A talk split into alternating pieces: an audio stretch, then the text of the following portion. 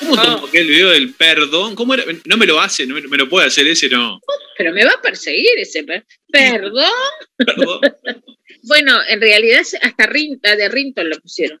Ah, sí, Eh, sí, sí, sí, todavía ahora, fíjate que fue en el 2011. claro. Ahora, yo es una, es una expresión habitual que yo tengo. Cuando digo una cosa, perdón, lo que pasa es que ahí estaba muy enojada porque el episodio era muy grave y muy largo, porque ese, ese video fue editado, fue más de una hora y media todo el proceso disciplinario con gente ajena al liceo, Ajá. muy grandes, todos mayores de edad.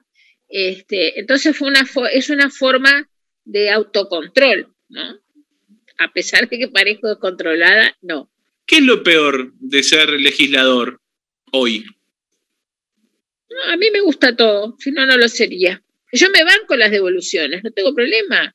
Eh, entonces, también estar ahí de legislador como dejando pasar el tiempo, no, me parece que hay que decir lo que uno piensa. A ver, coincidamos, coincidamos en algo, ¿no? Veo que mucha gente no sabe quiénes son todos nuestros legisladores. Incluso muchas Sí. veces los periodistas nos pasa que vemos, ¿y este quién es? Bueno, pero hay algunos que pasan desapercibidos. Eso usted lo, lo- lo ha visto y lo ve. Sí, sí, sobre todo lo veía en la Cámara de Diputados. Ajá. En la Cámara de Senadores somos pocos. Es mucho más difícil pasar inadvertido en el Senado, este, porque, bueno, somos 30 a la vicepresidenta. Ahora en la Cámara de, de Diputados yo terminé los cinco años sin conocer el nombre mucho, ni la voz de muchos legisladores. Sí, son 99, ¿no? Es un montón. Y en la Cámara de Senadores, el que no hace, se nota. es todo un Se tema. nota, pero sí, exacto, eso es cierto.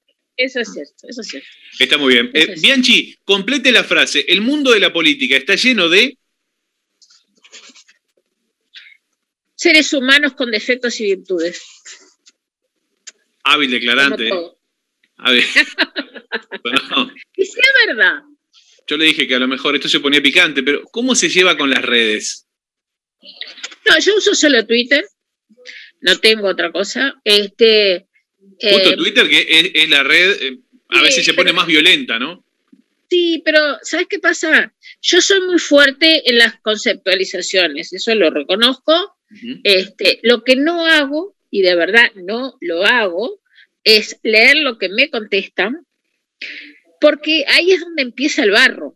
Obvio que a veces a uno le dicen cosas duras, gente que, de, que uno no lo espera, este, y yo también digo cosas duras, pero bueno, pero nada más, lo importante es no entrar en, en- en lo que a uno le contestan.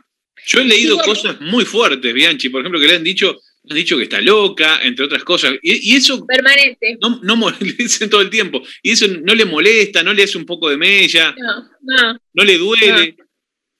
no.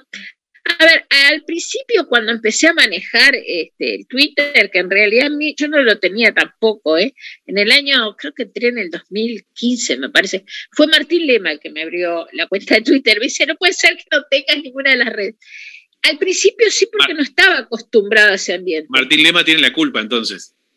No, no es que tenga la culpa, al contrario, lo hizo para darme una posibilidad de comunicarme. Pero al principio me dolía, pero ahora no, no, ya es tan reiterativo, no, no, no me importa, realmente de verdad no me importa. A ver, eh, a mí me, me molesta si mienten. Por ejemplo, hay una cosa que se instaló, que yo sé quién fue que lo... La, la foto famosa que me dormí en sala.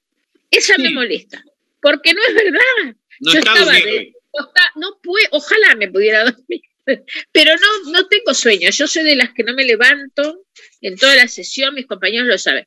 Me di vuelta para ver, porque no me gusta usar el celular, este, entonces me di vuelta porque tenía, necesitaba un dato y quedé en una posición y un diputado, que yo sé quién fue, este, me sacó la foto y lo subió.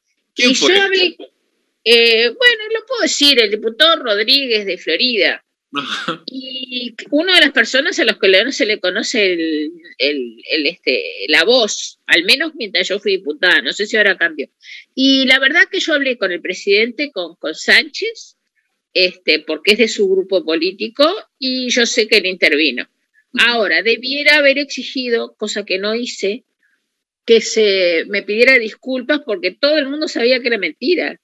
Decían que tenía un pa- el parpadeo bastante largo.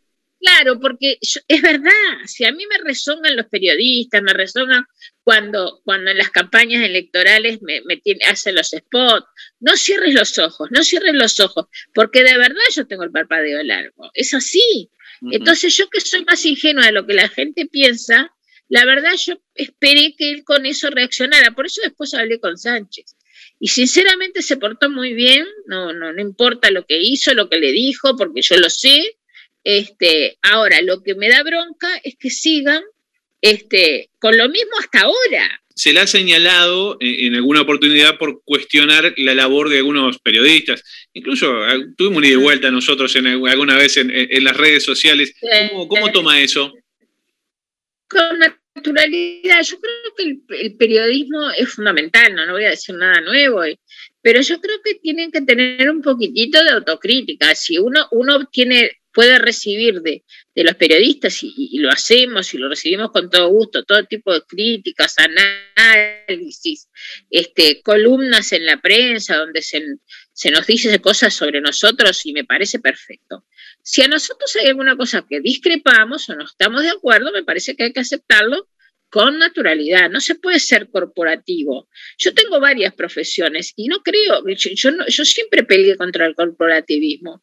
No creo que todos los profesores sean perfectos, ni los legisladores lo sean, ni los escribanos, ni los abogados. Hay que estar este, abierto a las críticas. Eso es así. Bianchi, ¿está conforme con la labor del gobierno hasta ahora? La verdad que sí, muy conforme. Lamento profundamente que nos haya tocado las cosas que nos tocaron y que tal vez la pandemia, la muerte de Jorge Larrañaga, este, bueno, ahora que está recuperándose José Luis Falero, es decir, nos han tocado este, problemas muy, muy, muy este, graves.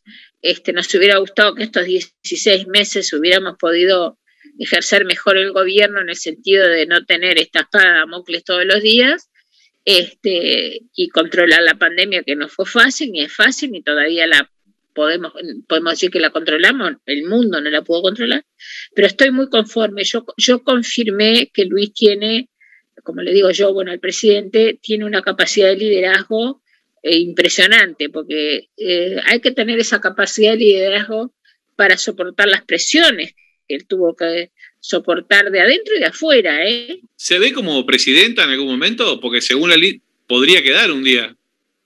No, pero eso es absolutamente protocolar. O sea, eh, yo quedaría como vice si, si, viaja Luis este, y quedaría como presidente si, si viajaran los dos. Cuando se hicieron las listas se sabía que podía ser yo la, que estoy en la línea de sucesión, como se dice vulgarmente, mm. pero con, el criterio republicano que corresponde, no se me ocurriría hacer otra cosa.